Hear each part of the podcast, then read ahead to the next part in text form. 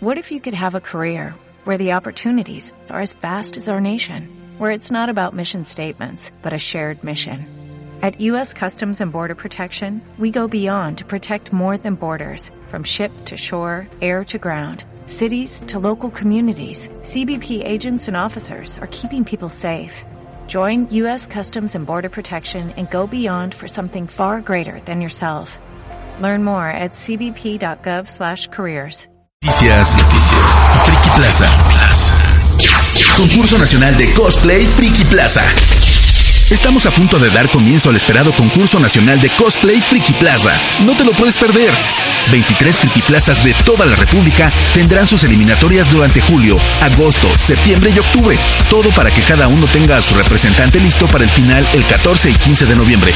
El ganador de cada Friki Plaza viajará al Distrito Federal para enfrentarse y ser el ganador de un viaje todo pagado a Japón. Las bases e inscripciones ya las puedes checar en la página cnc.frikiplaza.com.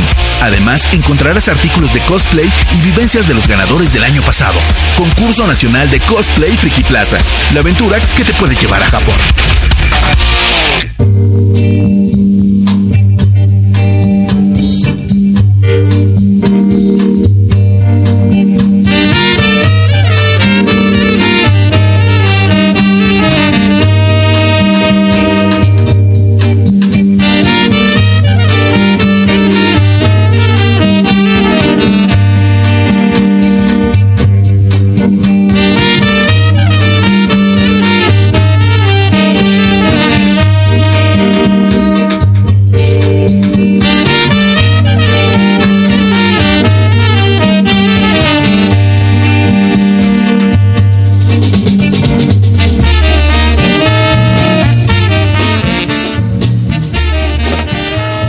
Buenos días, tardes, noches o madrugadas geeks, según sea el caso en el que nos estén escuchando nuevamente.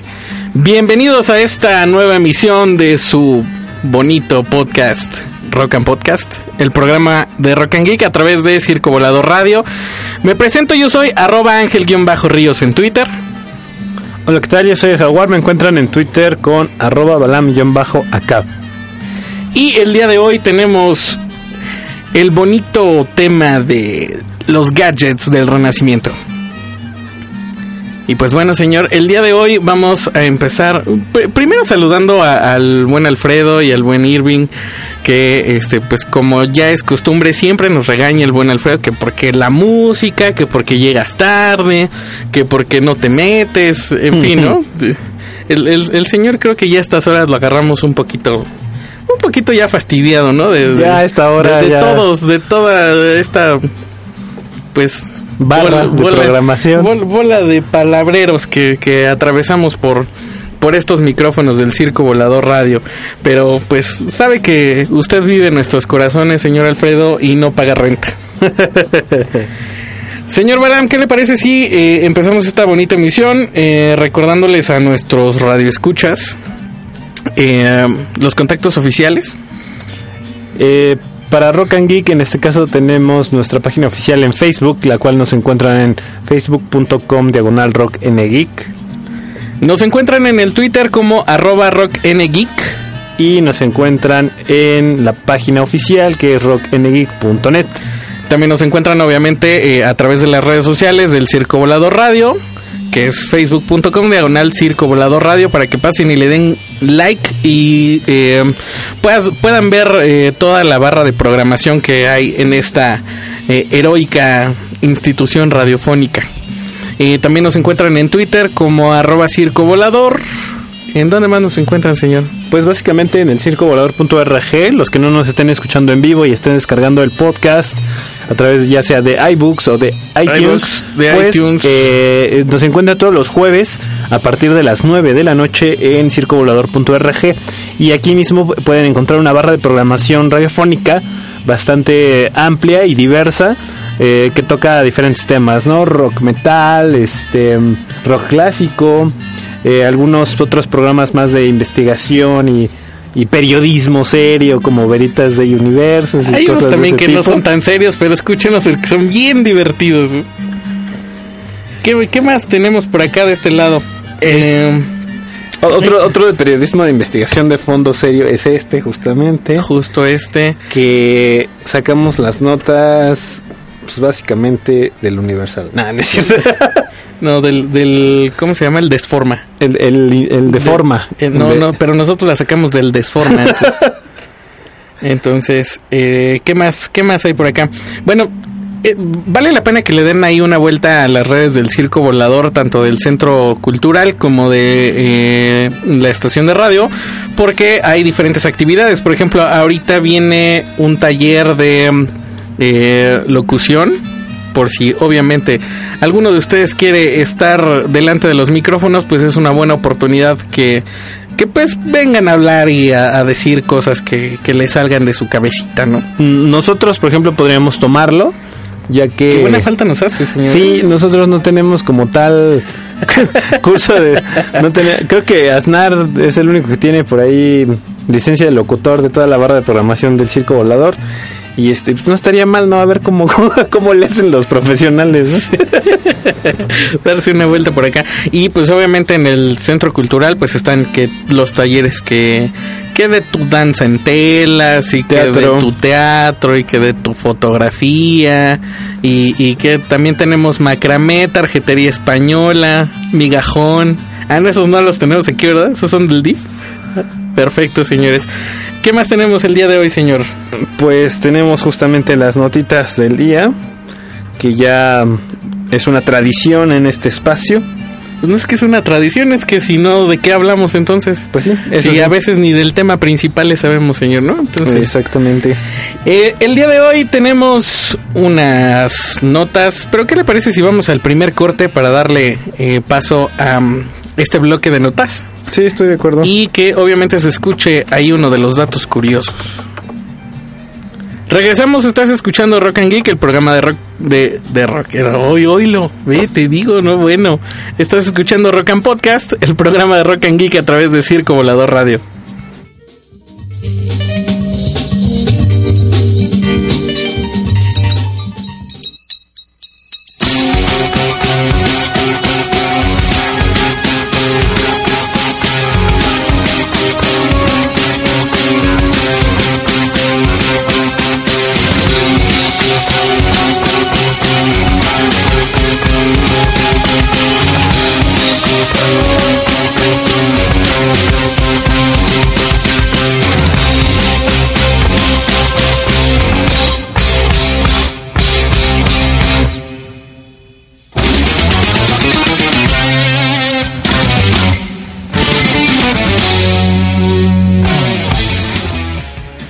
Estamos de regreso a Rock and Podcast, el programa de Rock and Geek a través de Circo Volador Radio.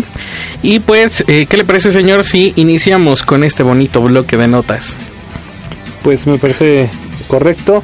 Bueno, una de las notas que particularmente no les, no les va a importar eh, es igual de inservible. ¿Se acuerdan ustedes cuando en la vocacional, en el bachillerato, en la mismísima carrera, los ponían a calcular magnitudes tan estúpidas, eh, inverosímiles como el área bajo la curva de un arco iris que empezaba en Seattle y terminaba en Massachusetts o cosas así? No, la verdad es que no. y, y que esa información y esas operaciones pues, siguen siendo, al menos en la vida Inútiles. promedio del mexicano, pues inútiles, ¿no? Pues algo así sucede con la, el descubrimiento o confirmación eh, ya real de una partícula llamada pentaquark, que no es más que el, el quinto elemento de los cuatro anteriores que ya existían de los quarks. Ay, cabrón. A ver, Ok, hay partículas- eso, señor. Hay un conjunto de partículas subatómicas que se dividen en bariones, bosones y mesones. Así, no mesones de comida, no mesones de la calle del centro histórico, Como, como todo el set de los habas. de, lo- de Sí, los el- quesos, ¿no? el- También. de los quesos también. Este, pues sí. Ahí, ahí estaba el soplabas, ¿no? El, el ac- acariciabas también. este, todo, todos esos, pero en ones. ¿no? Enones, bo- bariones, bosones y So- mesones, que además de lo que nos enseñaron en la escuela, que tenían un núcleo, y neutrones y electrones, pues todos esos se, Realmente te lo enseñan en la escuela. todo- sí, te lo enseñan en química, por ahí de... por, ahí de tercera secundaria, una cosa así, ya, ya, te andan eh, metiendo. Estamos hablando de secundarias públicas. Sí, claro. De hecho, en la técnica, eh, en, la técnica ya te empiezan a hablar de todo eso. Y este, todo esto se divide en partículas más pequeñas. Por ejemplo, un electrón está compuesto de dos variones y un mesón. Y se descubre una nueva partícula que realmente eh, pues no viene como a significar mucho más que el comportamiento de la reflexión de la luz, o sea, como digámoslo así, los colores, ¿no? Viene a, definir cómo se comporta la luz visible en el espectro de, de la vista. Y pues nada más es lo único que hace esta, esta partícula. Eh, al menos las aplicaciones que le han dado pues no son como muy, muy nuevas y muy interesantes. Teóricamente ya habían sido descubiertas por ahí de 1992 y hasta el día de hoy se confirma visualmente que existen. que existen. Y este eh, algo tiene que ver el el colisionador de sí todo esto todo esto fue descubierto ahí en, Suiza en el CERN y eh, en esta ocasión no fue no hubo mexicanos implicados en los descubrimientos anteriores. Ni haciendo la talacha ¿no? Eh, no no creo la verdad. Porque ya ves que ahí hay un chingo de cabrones de un chingo de países que están haciendo sí, digo, definitivamente pues, es Suiza, ¿no? Entonces tienen gente de todos lados, pero como tal el CERN cuenta con un equipo especializado de mexicanos, comandado por un investigador de la UNAM y algunos del CIMBESTAD, y pues han hecho, de hecho ellos hicieron el conteo de, de colisiones que realiza el, el, colisionador Recordemos que este colisionador es un pues círculo de una tuberías enorme, así enorme, en donde hacen circular de manera contraria sobre esos pues que son tubos, ¿no? Este, diferentes partículas y las hacen obviamente colisionar, por eso es el colisionador. Y este lo que lo que intentaban hacer era justo encontrar inicialmente era el bosón de Higgs no que eh, ya hace dos años hace un par de años casi tres. que ya este ya se comprobó que existe que es esta eh, pues como melaza invisible que puede existir alrededor de los cuerpos que es justo lo que le hace tener densidad no a, los cuerpos. O sea se comprueba que no existe el vacío como como, como tal así es y este y pues obviamente ya al haber hecho una inversión en conjunta con diferentes países y tener a diferentes cerebros de, de pues todas las nacionalidades eh, funcionando, pues han encontrado una cantidad impresionante de información, ¿no? que eso es básicamente lo que se puede atesorar de un pues desarrollo tecnológico de, de esta pues de esta magnitud, ¿no? Que al, momento el ciudadano promedio pues es, toda esa información y todos esos resultados son inútiles al momento. Eventualmente eh, se piensa que se pueda ya disparar como tal la computación cuántica y al menos esto ya detonaría el avance entre, entre la tecnología. Y como te digo, eh, existen muchas em, aplicaciones que se están investigando, por ejemplo, la parte holográfica, eh, el grafeno y cosas así que vienen de la mano con descubrimientos que se han hecho, sobre todo de la composición de, justamente de pues, más elemental, ¿no? Y que obviamente pues esto va, va a dar un parteaguas en el tema de de qué otra manera se pueden o violar o replantear las leyes elementales de la física que conocemos hasta ahora, ¿no? Que pues básicamente creo que en este momento la, la aplicación más grande que pudiera tener sería el desplazamiento de los cuerpos a velocidades así estúpidas, ¿no? Que hoy en día pues no se pueden como imaginar, ¿no? Eh, las, hace algunas emisiones hablábamos sobre la, la, la sonda esta Horizons que llegó a Plutón y que tardó pues nueve años en su, en su trayecto y que obviamente el tener el conocimiento de esta información puede hacer que eh, se puedan eh, desarrollar diferentes o propulsiones o, combustibles, no sé, diferentes medios de transporte que puedan agilizar este este tipo de, de traslados hacia estos lugares. Entonces creo que está está interesante esto. Justo ahorita que lo que, que, mencionabas este este tema sobre eh, pues las, las leyes elementales y todo eso, eh, he estado viendo, me, enganché ahí, me encontré ahí en la plataforma de Netflix la serie Cosmos, que seguramente la, la conoces o has visto algunas series y capítulos que es de eh, basada en pues el trabajo de uno de tus de tus héroes de la vida, que es el, el, el, señor Carl Sagan. Esta serie de verdad eh, me encontré con, con los primeros capítulos y pues no la he podido dejar de ver porque es realmente interesante y apasionante porque justo es esto, o sea, hay, hay cosas que si bien no, no te dan eh, pues como curiosidad de, de primer momento cuando lo puedas ver en la escuela como, como en primer contacto, pero que después de un tiempo y eh, habiendo teniendo contacto tenido contacto con diferentes otras cosas, entonces la, curiosidad renace, ¿no? Entonces yo me encontré, por ejemplo, viendo el segundo capítulo donde es habla sobre la evolución y los eh, eh, la evolución de las especies, los ojos y los trilobites y todas las, estas eh, criaturas y bueno, no criaturas, sino especies que han desaparecido de la Tierra. Y de verdad era una escena de fotografía, mi hermanita de seis años y yo viendo la misma serie con, con, con el mismo asombro, ¿no? Pero es, es algo muy, muy interesante. Luego, por ejemplo, eh, te van mostrando la relación incluso hasta de chismes con, con personajes de la historia como Newton, como, como Hailey, este, no sé, o sea, eh, en fin, todos estos personajes que te los muestran realmente los avances que o las aplicaciones de sus descubrimientos que han tenido en, en pues a lo largo de la historia y con lo que hoy podemos hacer, ¿no? Entonces, que inicialmente parecían ridículas, ¿no? Recuerdo en Sí, este claro. momento una actriz, no recuerdo el nombre la- lamentablemente, que fue la pionera en inventar el Wi-Fi por ahí de eh, 1940, 1950 y que pues, obviamente era una, una investigación formal eh, en la cual pues obviamente se hablaba de que era posible transmitir datos a través de ondas, ¿no? Y ya. Y, y de repente y de repente tenemos este teléfonos inteligentes con la capacidad de transmitir video y voz y datos en el momento a partir de hace 50 años de investigaciones que parecían no tener sentido, ¿no? y que sí, y que en, en su momento, pues como bien lo dices, parecía una locura para pues todas esas personas eh, eh, puritanas del conocimiento, ¿no? Y que también tiene que ver con eh, algo de lo que vamos a hablar en el tema principal el día, el día de hoy. Y pues bueno, ¿qué le parece si vamos a la siguiente nota, señor?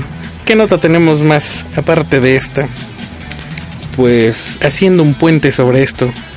Eh, tenemos el Windows Windows Bridge. que es básicamente a ver no, no sé si tú te acuerdas. Antes eh, cuando llegó el PlayStation eh, todo el mundo se volvió loco porque podías jugar con el PlayStation eh, craqueado ahí con tu chip que lo, lo ponías en Tepito y que podías comprar eh, discos pirata de 15 pesos en lugar de comprar un cartucho de Nintendo que te costaba no sé 600 o 1000 pesos, ¿no? Y este, después llegó los juegos de computadora, o se hicieron populares aquí en México los juegos de computadora, que eh, no sé, el, el Age of Empires o este. el- Comprabas tu el- disquito de Neo Geo con Sí, ciento y con, tantos con videojuegos. tantos miles de que juegos. venía ¿no? Metal Slug y, Y sobre todo Metal Slug. y después, y sí, y que lo podías jugar con las flechitas y el J, JD o no sé. ASDF.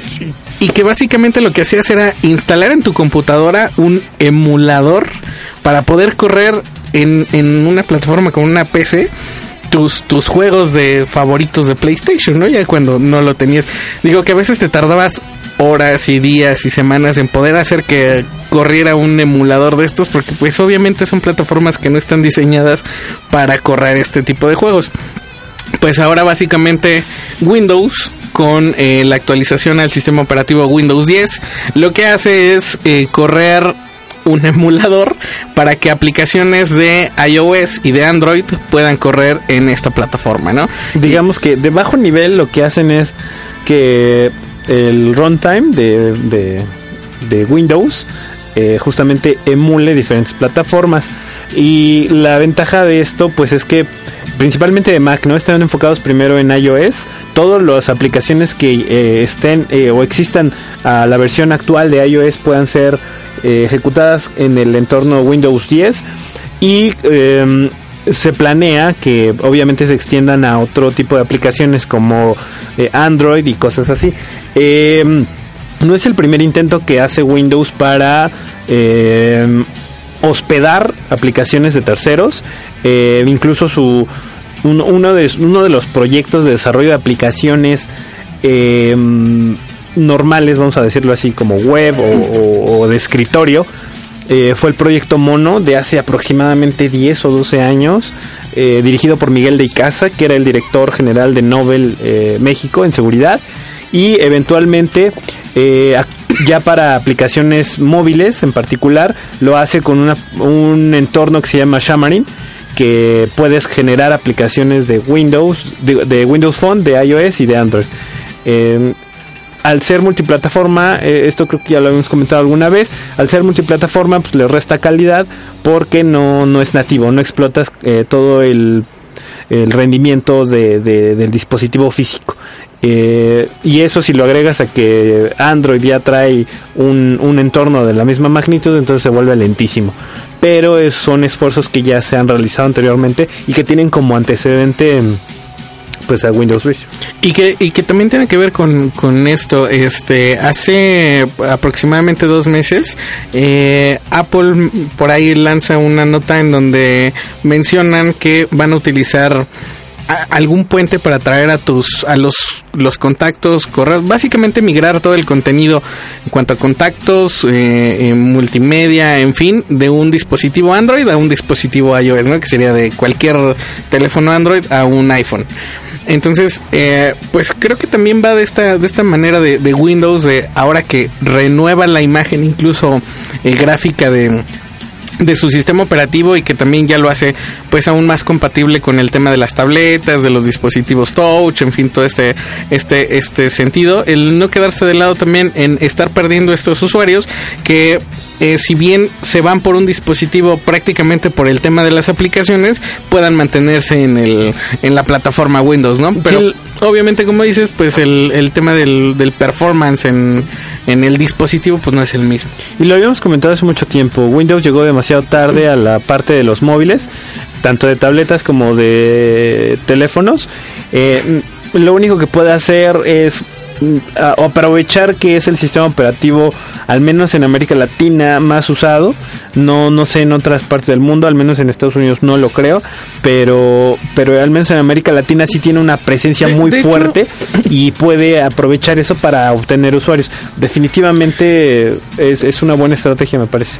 Y este pues también con el bueno te digo de ahora que mencionas de si es usado en Estados Unidos digo, quizás eh, dependiendo del estatus económico de la gente de por allá, pero creo que sigue siendo uno de los, del, si no es que el mayor, pues yo creo que sí el segundo, ¿no? no creo que todavía Sí, no, no creo que lo que caiga hasta el tercer lugar, pero no sé si esté en el primero, a eso me refiero. Y sobre todo porque la, la industria es la que la que ocupa el, el, la mayor cantidad de licencias de Windows. De otra forma, mm, la única la, la, única desventaja al, al, intentar hacer esto es que vas a tener a usuarios con sistema con un ecosistema no integral. No vas a tener un usuario con una PC eh, Windows con un iPhone y con una tablet Android y corriendo aplicaciones de todos ajá campechaneado. No es como lo hace pues estratégicamente lo, hace Apple no que tienes una Mac tienes una, una, un iPad y un iPhone no y que todo convive de forma fantástica. Pero pues, es un, es un buen intento. Al menos le podría ayudar y facilitar la vida a algunas, Ahora hay que ver, digo, no sé si esto es como un, golpe de reversa o, o, de timón hacia un lado, porque eh, Nokia le vende eh, la parte de manufactura de software, de hardware, o sea, los teléfonos Lumia, se los vende a Microsoft. Entonces, Microsoft rebrandea y lanza todos estos dispositivos de gama media alta a un, a un costo pues significativa significativo no prácticamente porque realmente hay hay dispositivos Lumia que le pueden competir a, a cualquier Android. No sé si a, a, nivel de, de, un iPhone pero sí a cualquier Android de gama alta sí de prestaciones sí. De prestaciones de fierro sí. De aplicaciones de, aplicaciones tema, ¿no? no porque por ejemplo eh, eh, es no sé si es como una serie de desafortunadas decisiones porque compran en la parte que hace los teléfonos pero por otra parte limitan el acceso o el lanzamiento de nuevas aplicaciones por el desarrollo de, de, estas mismas, ¿no? En la tienda. Por ahí habían anunciado que iban a cerrar la tienda Lumia de aplicaciones o la tienda Nokia de aplicaciones. Entonces se iba a ver limitado este, este ecosistema funcional para los usuarios. Y ahora lanzan esta, este, este nuevo puente, como bien lo dice su nombre, para poder captar aplicaciones de otros, de otros puntos, ¿no? Entonces quizá igual esta va a ser la forma en que realmente le vas a poder exigir a los fierros del aparato, ¿no? Y que también implica que digamos que tengas que actualizar lo que tengas, ¿no? Una vez que, digo, de entrada, saber qué aplicaciones usas, realmente usas, por las cuales podrías migrar o no, y, y que realmente tengas una ventaja al hacer esa migración. Como lo que te decía, si tienes una PC y agarras un Lumia, entonces tu, poco a poco tu ecosistema se va a ir integrando, que eso al final te va a ayudar porque tienes tus listas de reproducción, Sí, tienes es tu música, tienes ¿no? tus contactos. Exacto, la parte productiva es la que más impacta. Eh, y, y eso es lo que vas a tener que evaluar, ¿no? Que la gente no lo hace, ¿no? Ni siquiera cuando es económico, ¿no? O sea, no, no solamente que por el modelo, por el modelo del teléfono, o porque esté más caro, etcétera, es porque por el que lo compras. Entonces, hacer un poquito de conciencia y comprar algo que sí uses y que sí obtengas ventajas. Y pues bueno, señor, pasando a otros temas, ¿qué otra nota tiene usted el día de hoy? Una muy muy este muy elemental eh, Samsung cae alrededor de 40 dólares sus acciones caen alrededor de 40 dólares producto de una demanda en China ya que sus eh, empleados manufactureros de, de esa de esa parte del mundo Todos los niños chinos se pusieron de acuerdo y lo niños demandaron. mujeres y hombres chinos eh, pues son están presentando continuamente eh, pues, casos de cáncer y el gobierno chino al fin se dio cuenta que ellos son personas y les dio voz y está procediendo la demanda contra Samsung. Entonces sí hay un, un fuerte golpe a la, a ¿Y a, qué se dicen que se debe esto? Mm, Obviamente no tienen como tal ya la, la lista de elementos y que digan, ah, pues el arsénico tal por el producto tal y cosas así, ¿no? Mercurio que de las pantallas y que el- Todavía no existe un, un- un- Una una, lista de, de causas, pero lo están asociando a que, digo, y tiene sentido, ¿no? Los tipos pasan de 12 a 14 horas ahí metidos y generalmente con el altísimo costo de la, de la vida y el poco sueldo, pues como que muchos lados no pueden ir, ¿no? Entonces sí tiene Sí como está- sentido. está. Aparte, eh, por, por ahí estos días se han estado circulando eh, pues muchas notas y rumores sobre el tema de, de, de Samsung, ¿no? Y, y también tiene que ver con esto. El, am, el último lanzamiento que fue el Samsung S6 Edge, que es el que tiene la pantalla como biselada Doblada, de un ajá. lado, eh, pues realmente no ha tenido la aceptación en el público que se esperaba. ¿no? Y, y pues es que realmente no ofrece otra otro tipo de prestación más que tener ahí un bordecito en la pantalla. Que está bonito, eh. La verdad es que sí está bonito. Si no fu- si no tuviera Android, sí lo compraba. Lamentablemente pues, trae Android, entonces pues no, no es como, no, Pues- no ofrece como gran cosa. Y aparte por el tema del costo, o sea, estás vendiendo un tema de diseño con un mal funcionamiento que pues te puedes eh, comprar eh, cambiando esa inversión que puedes hacer a un teléfono iPhone en donde tienes justo todo eso, un diseño y un funcionamiento. Entonces pues eh, Samsung está eh, cayendo en sus adeptos ante la gente, ¿no? Y digo, ya se había posicionado equipos como el S4, el S5, eh, pues han tenido bastante buena aceptación con la gente. Eh, Todos los S, desde el y este, primero. han, han estado funcionando bastante bien. Yo traía un S4 hace no mucho y pues, es un teléfono bastante, bastante aceptable que te da pues un buen rendimiento independientemente de que sea Android, pero funcionaba bastante bien. Pero pues ahora con, con esta parte en donde eh, tratan de vender más diseño que, que funcionalidad pues no, no tiene mucho caso. Entonces espera que en enero si no hacen un relanzamiento de alguno de sus productos, eh, pues eh, toda la gama de, de, teléfonos, de tabletas, pues puedan hacer su decremento en cuanto a los precios. Así que si están pensando en comprar un teléfono, pues espérense por lo menos de aquí a fin de año, dejen que pase la, la fiebre navideña y eh, iniciando pueden encontrar un, un dispositivo a muy buen costo con unas muy buenas prestaciones. Y lo que decíamos, ¿no? Pues les recomendamos analizar para lo que van a ocupar. Si nada más van a ver Twitter y Facebook, pues con un teléfono de gama baja de mil o dos mil pesos, pues ya la arman. Ahora que si van a generar contenido, editar imágenes y, y a tener aplicaciones eh, de social media para, para administración y cosas así, pues entonces sí ya métale más varito.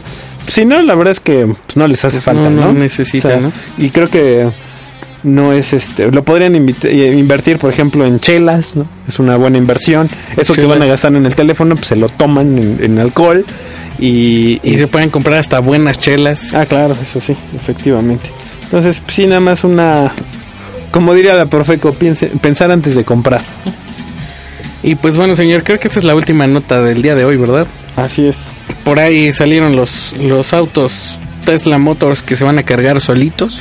sí eh, de hecho presentaron la batería el nuevo tipo de batería de, del Tesla Motor incluso de Arturo hecho, Garrido he que visto- es un este un amigo mío a título personal tengo que, que com- comentarlo y que está trabajando en el área de desarrollo de software allá en Tesla Motors en California.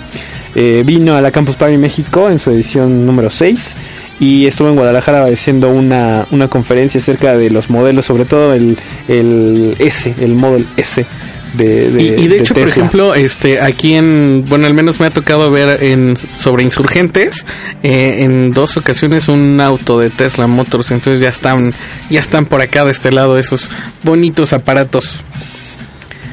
¿Viste algunas conferencias de la campus? No, no, en esta ocasión no, ¿Merece la pena hablar de ellas? Este, pues no las vi, así que no sabría qué, qué yo, hubo. sí, yo sí vi algunas, pero este. Híjole. Sí, sí, hay, hay algunos temas con la campus. Pero bueno, ya viene el EGS, que, eh, que es el Electronic Game Show México, eh, por ahí de septiembre. Vamos a ver si nos podemos colar por ahí, aunque sea por, por la puerta de servicio, para traerles algunas capturas de imágenes y que puedan ver algo de lo que están eh, de lo que está sucediendo en el tema de, de gaming y de generación de contenidos que eh, ya están agregando ahí a- al, al EGS. Y que hayan llegado a México, porque digo, ya se llevó el el EEE, el 3E, que es este en Estados Unidos, y justamente se acaba de llevar a cabo la el Gamescom, que es igual acerca de videojuegos, y obviamente la competencia ahí de, de como la liga profesional de videojugadores. Y lo que llegue a México, pues ya tendrá Ya es como contenido. de rebote, Sí, ¿no? ya es lo esco- la- lo- el material escogido de todas las otras convenciones. ¿eh? Y pues bueno, señor, ¿qué le parece si vamos al siguiente corte de esta emisión y regresamos con el tema principal de este programa, que son los gadgets del renacimiento? Regresamos, estás escuchando Rock and Podcast, el programa de Rock and Geek a través de Circo Volador Radio.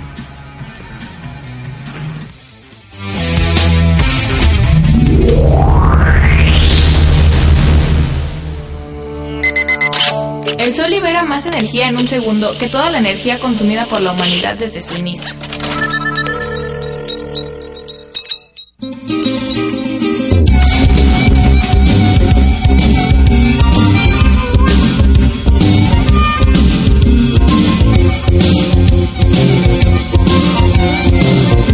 Estamos de regreso en Rock and Podcast, el programa de Rock and Geek a través de Circo Volador Radio. Y el día de hoy, bueno, eh, es- espero que sí, porque eh, los últimos programas han estado bastante sustanciosos en cuestión de contenidos. Hemos tenido ahí algunos eh, invitados que nos han hecho favor de venir a platicar sobre sus temas en donde son expertos. Por ahí tuvimos al, a, a Jay Cuautli, que fue el, bueno, que es el guía del Museo de Sitio del Centro Cultural España en México. Tuvimos a el Duque de Montenegro, que aquí nos, nos platic, bueno, nos contó algunas leyendas de la Ciudad de México. Este, eh, en fin, hemos tenido ahí algunos buenos programas en donde, eh, pues, el, el contenido que, que se ha estado generando, esperemos que sea de su, de su gusto y de su agrado. Eh, ahí, este, en redes sociales nos han preguntado si, si Seguimos haciendo podcast, sí, sí lo seguimos haciendo, los pueden descargar desde eh, las, las plataformas de iBox ahora que estamos en el Circo Volado Radio o en el iTunes que ya este pues eh, esperemos que en estos días se restablezca la conexión con, con nuestro iTunes y puedan descargar todas eh, pues todo todos estos episodios que han surgido a través de, de Circo Volador Radio. Eh, el día de hoy tenemos algo, eh, digamos, como, como en boga. Y eso que no nos hemos subido al tren del mame. Pero eh, tiene que ver con la- las exposiciones que están actualmente, las exposiciones temporales que están ahorita en el Palacio de Bellas Artes, que eh, pues tienen que ver con el Renacimiento. ¿No es así, señor? Mira, eh, ahorita actualmente es muy sencillo levantar tu teléfono eh, y preguntarle a tu a tu asistente eh, con inteligencia artificial, ya sea Siri o algún otro Cortana, y preguntarle acerca de algún tema, ¿no? Por ejemplo, este Siri, Si quiere tener sexo el contigo. ciclo, el ciclo de la de la lluvia o cosas así. En la actualidad, pues ya toda la toda la información la tenemos en la palma de la mano, cabe en un dispositivo móvil. Pero se nos olvida que hace mm, más de 500 años, cuando el hombre estaba sumergido en las tinieblas del oscurantismo religioso, no es que ahorita no lo esté, pero pero pues estaba más cabrón hace, hace más de 500 años eh, pues había muy poco acceso a la información y obviamente pues, había nada de tecnología no Pues sí, definitivamente. No tecnología de la manera en que hoy eh, concibimos, coinci- con- concibimos el, concebimos el, el término tecnología como tal, ¿no? O sea, hoy le dices a un niño o a una persona tecnología y te va a decir un teléfono, un- Computadoras. una computadora, en fin, algo que, que tenga que ver con luz con lo prácticamente, electrónico ¿no? Así es Eh, pero en, en, en épocas como, como esta, en donde eh, los el conocimiento estaba literal en manos de unos cuantos y, y- prácticamente de las órdenes religiosas y de eh, temas gubernamentales y esta, este tipo de cosas, pues surge un movimiento en donde empiezan a, a- a surgir pues estas literal la luz, ¿no? O sea, eh, empieza a salir el, el conocimiento verdadero que hoy, eh, como hablábamos hace un ratito, rige las leyes elementales de lo que hoy hoy nos hace tener luz eléctrica, nos hace levantar un teléfono y poder eh, hacer una llamada y comunicarnos con alguien que esté del otro lado del país, este nos hace por ejemplo poder ver o leer un libro, eh, en fin, mu- muchísimas cosas y muchísimos descubrimientos y desarrollo tecnológico como tal que nos han permitido tener la vida que hoy tenemos en, en este momento, ¿no? Eh, en cuanto a eso, pues hay personajes en esta etapa, que estamos hablando específicamente del Renacimiento, en donde pues se dieron a la tarea de curiosear en la, en la, en la vida, de saber por qué ocurren los fenómenos naturales, eh, por qué pasa todo lo que sus ojos podían ver en ese momento.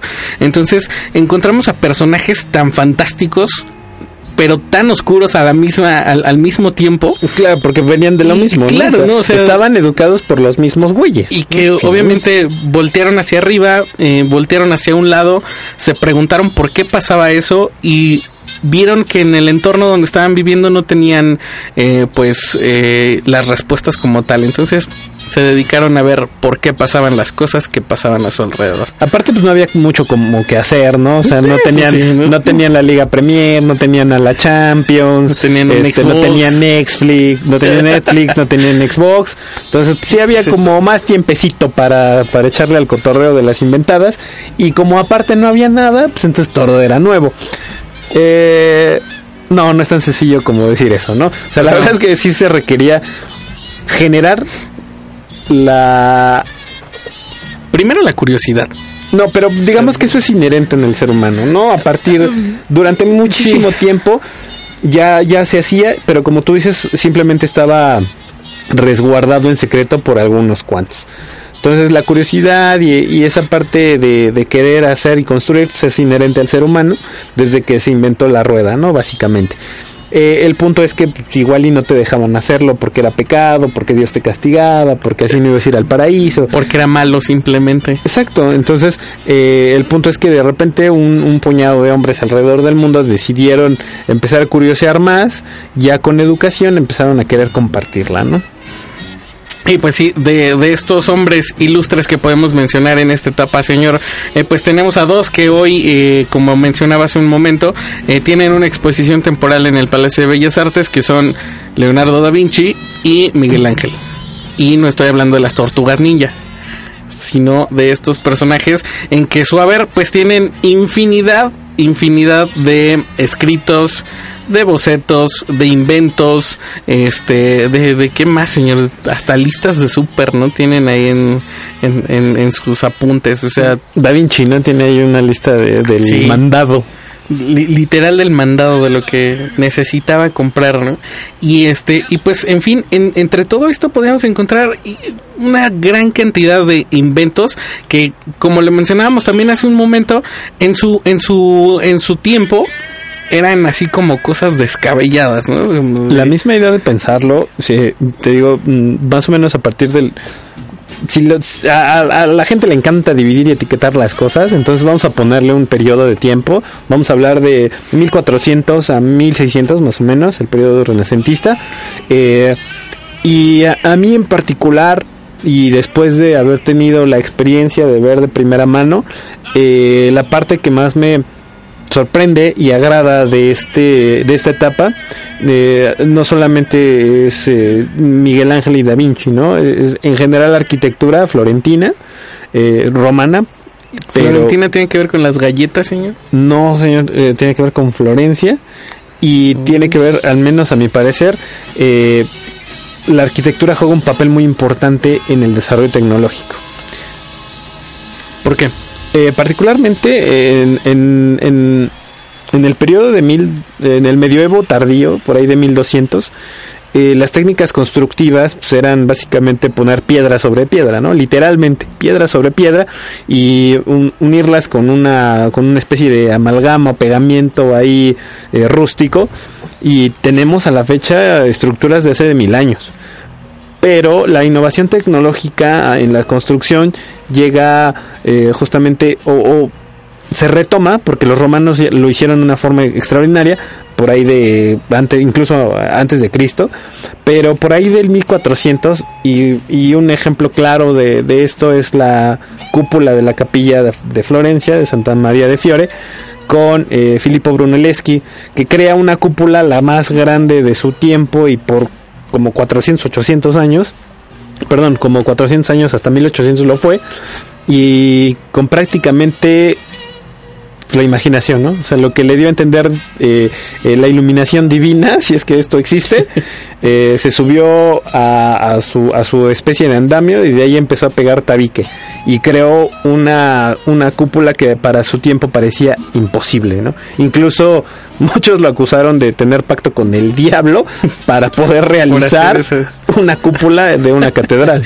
Y, y bueno, como, como lo mencionas, eh, ese tipo de implementos eh, tal cual en, en la cuestión de construcción, pues tenía que ver con el tema de cómo se entendían ahora eh, los principios básicos de la física, que es creo que uno de los grandes aportes de esta, de esta etapa, en donde por ejemplo este pues hay nuevas teorías sobre el, el movimiento de los astros en, en, el, en el espacio, este sobre cuál es el punto de partida de, del, hombre en, el universo, de, de, eh, qué hay este afuera, eh, no sé, en fin, por ejemplo, Newton con sus leyes, en fin, todo este tipo de eh, pues de, de- de descubrimientos o de teorías eh, con, con estas demostraciones en donde te dicen que eh, por ejemplo un, un elemento arquitectónico simplemente los arcos no que es algo eh, donde desplazas a un cuerpo con otro en fin este tipo de, situaciones. Pero hay por ejemplo como elementos o inventos que se desarrollaron durante esta mm, pues donde, de- durante esta época que han sido importantes para eh, todo el conocimiento, ¿no? Que es, por ejemplo, la imprenta.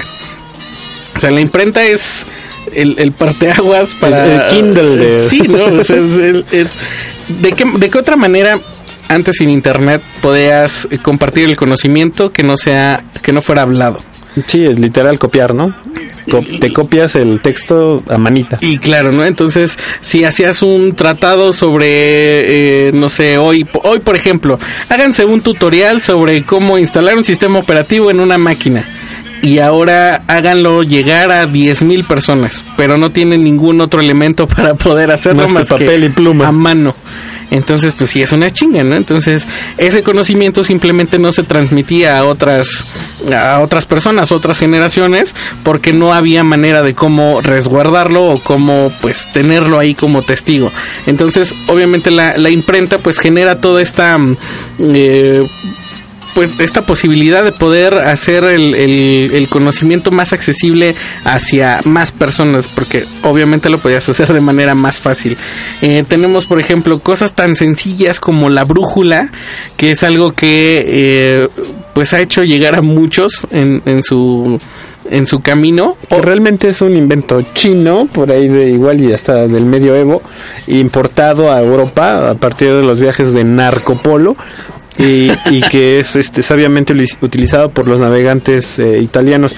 ¿Y por qué hablamos particularmente de Italia? Porque eh, algunos otros pueblos permanecían a la espera de, de información acerca de otros reinos, ¿no? Se mantenían al margen del, de la creación eh, artística y científica y preferirían pues, comprarlo, ¿no? Como, como lo hace actualmente otros países y justamente se generó, se gestó eh, en Florencia, en Roma, toda esta eh, nueva ola de inventos y los que no se importaban también, ¿no? Como, como el caso de la brújula o de, la pólvora. De desarrollar ahí mismo. se y obviamente se, se, le daban las, las, las bases para las aplicaciones que podían tener, ¿no? O sea, todas estas posibilidades de para qué te sirve una brújula. Hoy todos los, todos los días utilizamos un GPS para poder llegar o a nuestros trabajos, los que eh, regresan en automóvil, o eh, eh, no sé, por ejemplo, si estás buscando una dirección, utilizas un GPS. Y obviamente este es una un, un, aporte derivado de eh, inventos tan sencillos como la brújula en su momento.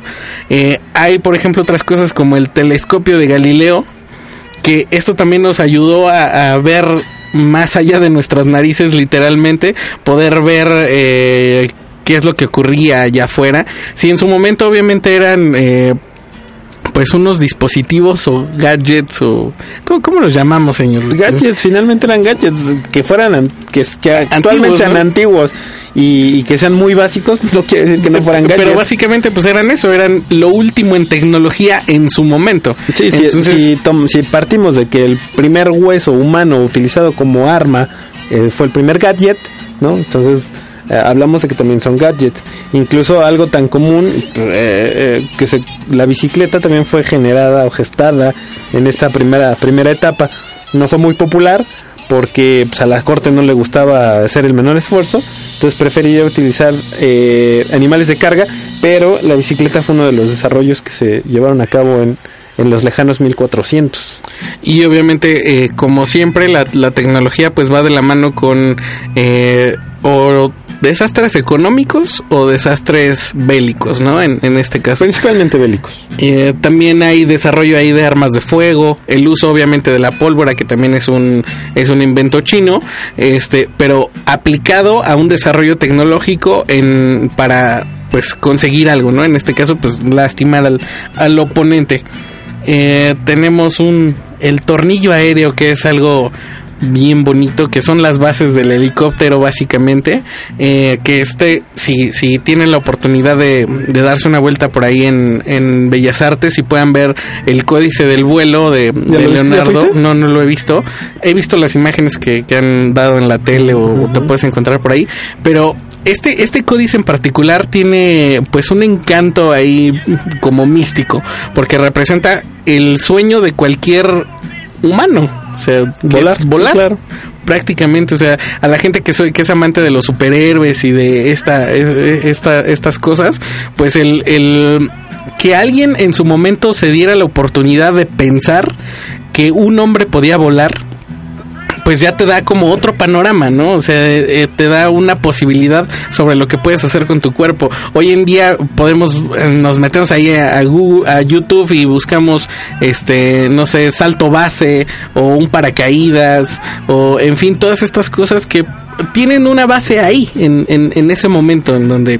Y, y, no quiere decir que porque Leonardo haya sido el único que haya pensado en su momento, ¿no? O sea, simplemente hay eh, cosas como, no sé, inventos tan sencillos como el foco, ¿no? Se, dicen que se inventó 13 veces al mismo tiempo y es porque obviamente también eh, hay situaciones que, que, permiten que estos desarrollos funcionen en el, en el, el momento, ¿no? en la tiempo. época. Y que, por ejemplo, eh, es, es, es por motivos quizá misteriosos y desconocidos, el inventor con más influencia de Occidente.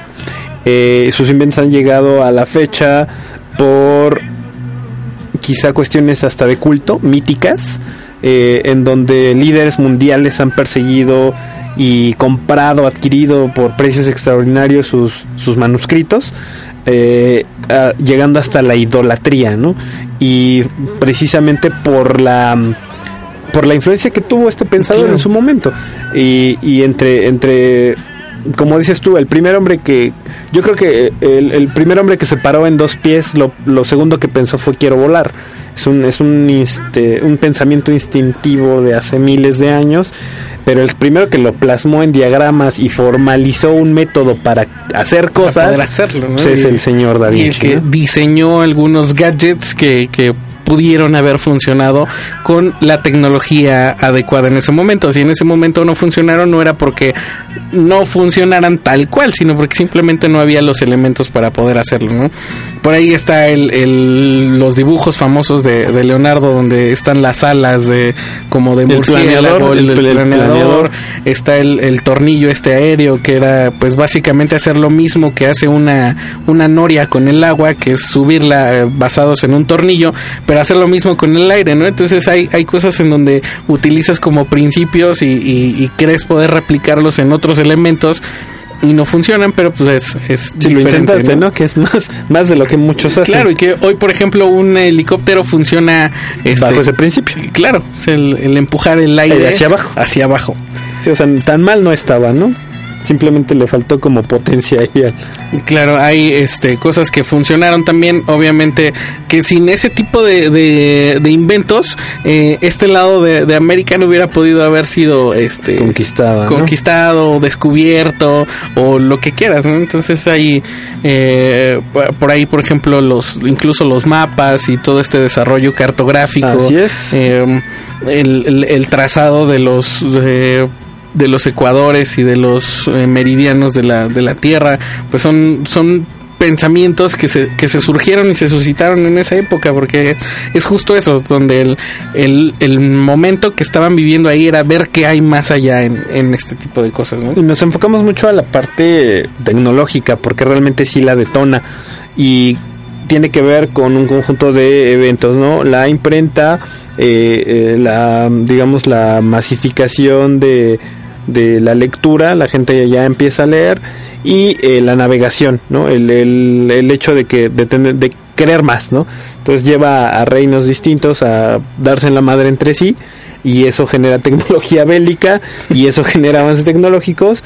Incluso en la parte de, de salud lo, la, la, medicina también eh, empieza a darle más forma porque ya era como válido eh, estudiar cadáveres la anatomía humana eh, prácticamente podías eh, verle los músculos a un, a un cuerpo ya ya este pues ya fallecido para entender la cómo funcionaba eh, justamente el, el, el, cuerpo y humano. Por, ejemplo pues obviamente son los primeros que, que plantean las bases de muchas muchas eh, pues disciplinas, ¿no? Como la aeronáutica, la medicina misma, con, con estos diagramas también de Da Vinci está la, el famoso hombre, este, de... el, el, ese hombre que tiene manos como de octopus, este, y, y que todo, todos esos tratados y todos esos eh, bocetos y dibujos que, que, pudieron haber hecho, lejos incluso de la expresión artística per se de el hacer un dibujo con esa calidad de detalle,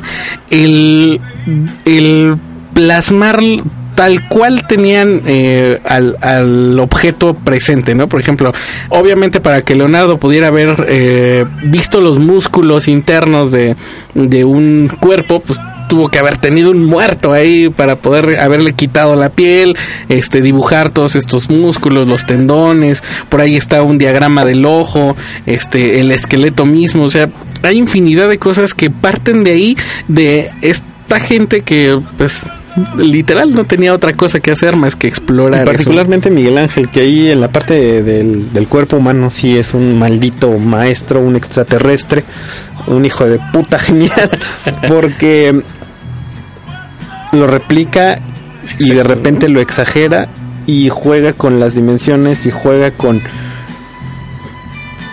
con el hombre al ver al hombre, ¿no? Entonces, eh, igual, y tuvo, y tuvo que empezar ahí, tuvo que ir a clases de anatomía y tuvo que destazar cuerpos y levantar brazos eh, ya separados de sus tronquitos para ver cómo estaban compuestos y de repente acomodar cadáveres en ciertas posiciones para saber cómo se eh, comportaban los músculos y, lograr cosas tan extraordinarias como eh, pues no solamente el David que es una de las más famosas o la Piedad justamente que está ahí en la exposición no la, la Piedad.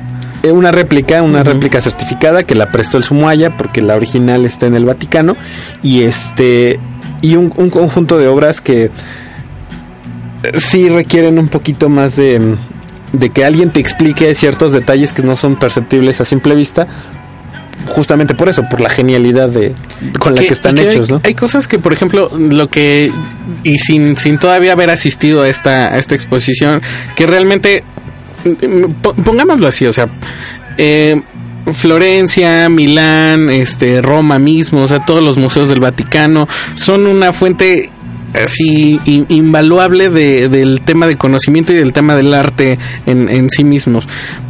Y obviamente traer una probadita de cualquier cosa que pueda existir de aquel lado, pues es como ganancia para la gente que no tenemos la posibilidad inmediata de poder salir de aquel lado y poder verlo por, por sí mismo, ¿no?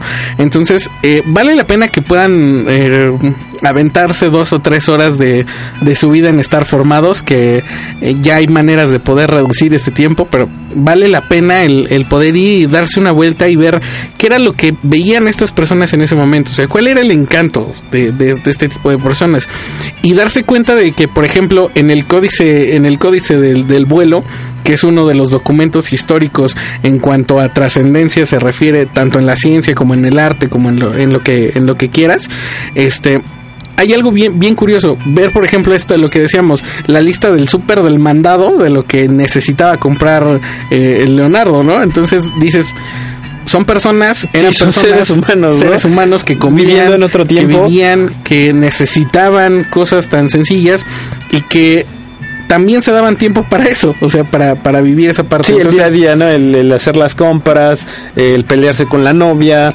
el, el, el maldecir, eh, el tráfico que se llegara Claro, a, a ocupar, sí. porque Florencia era muy transitada en ese entonces, las vías de acceso igual estaban saturadas, saturadas a su tiempo. Eh, algo importante es que siempre que vayan a, a cualquier lado, cualquier eh, exposición de la que sea, eh, contextualicen, ¿no? Háganse un marco espaciotemporal de cuándo eh, ocurrieron esas esas cosas para que no para que no para no demeritar el esfuerzo. Y pues bueno, el día de hoy se nos ha acabado el tiempo de esta emisión. Este, sin. sin no nos queremos ir sin recordarles que nos sigan en los contactos oficiales, que es arroba rocknegeek en Twitter, en Facebook, facebook.com diagonal rocknegeek, eh, que visiten obviamente las páginas de Circo Volador y que asistan a cualquiera de estas exposiciones que no son caras o no son tan caras y que pues vale la pena poder ver lo que, lo que podamos encontrar ahí, ¿no señor?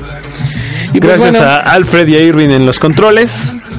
Nosotros fuimos, seremos y aún somos todavía, ¿no? Somos Rock ¿Qué, dice, ¿Qué dice el señor Alfredo?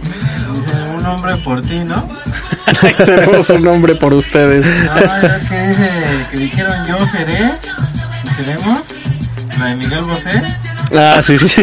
Ya, ya ven cómo el señor Alfredo tiene Eh, unos eh, gustos musicales tan peculiares. o sea, y Ahí ahora- muy, muy dentro de su ser. Arjona, Es un señor popero. El, el taxi, luego ahora Miguel Bosé, no bueno. Utiliza el metal como máscara para protegerse del mundo, de las atrocidades de este mundo infernal, pero se esconde en esos, detrás de esos tatuajes Su un ser, alma rosa y un ser sensible, un ser sensible ahí atrás. Realmente esa cabellera no es larga, sino es algodón de azúcar que sale de su cabeza. Y pues bueno, muchas gracias al señor Alfredo y al señor Irving que estaban eh, manejando esta nave espacial que es el Circo Volador Radio. Y pues nosotros fuimos Rock and Geek. Bueno, somos Rock and Geek. Nos escuchamos por lo pronto el domingo a las... ¿A qué hora? ¿A qué hora salimos el domingo? A, A las las 11. 10. A las 10, ¿no? El domingo a las 10 escuchan la repetición de este programa y eh, si no, descárguense los podcasts y estamos ahí. Gracias. Despídase, señor. ¿Cómo se llama Eh, usted? en Twitter me encuentran con arroba balam-acap. Y a mí me encuentran con arroba ángel-ríos. Nos vemos. Bye. Adiós. Noticias. Friki Plaza. Concurso Nacional de Cosplay Friki Plaza. Estamos a punto de dar comienzo al esperado concurso nacional de cosplay Friki Plaza. No te lo puedes perder. 23 Friki Plazas de toda la República tendrán sus eliminatorias durante julio, agosto, septiembre y octubre. Todo para que cada uno tenga a su representante listo para el final el 14 y 15 de noviembre. El ganador de cada Friki Plaza viajará al Distrito Federal para enfrentarse y ser el ganador de un viaje todo pagado a Japón. Las bases e inscripciones ya las puedes checar en la página cnc.frikiplaza.com. Además, encontrarás artículos de cosplay y vivencias de los ganadores del año pasado. Concurso Nacional de Cosplay Friki Plaza. La aventura que te puede llevar a Japón. ¿No te encantaría tener 100 dólares extra en tu bolsillo? Haz que un experto bilingüe de TurboTax declare tus impuestos para el 31 de marzo y obtén 100 dólares de vuelta al instante. Porque no importa cuáles hayan sido tus logros del año pasado, TurboTax hace que cuenten. Obtén 100 dólares de vuelta y tus impuestos con 100% de precisión. Solo con Intuit TurboTax. Debes declarar para el 31 de marzo. Crédito solo aplicable al costo de la presentación federal con TurboTax Full Service. Oferta sujeta a cambios o cancelación en cualquier momento.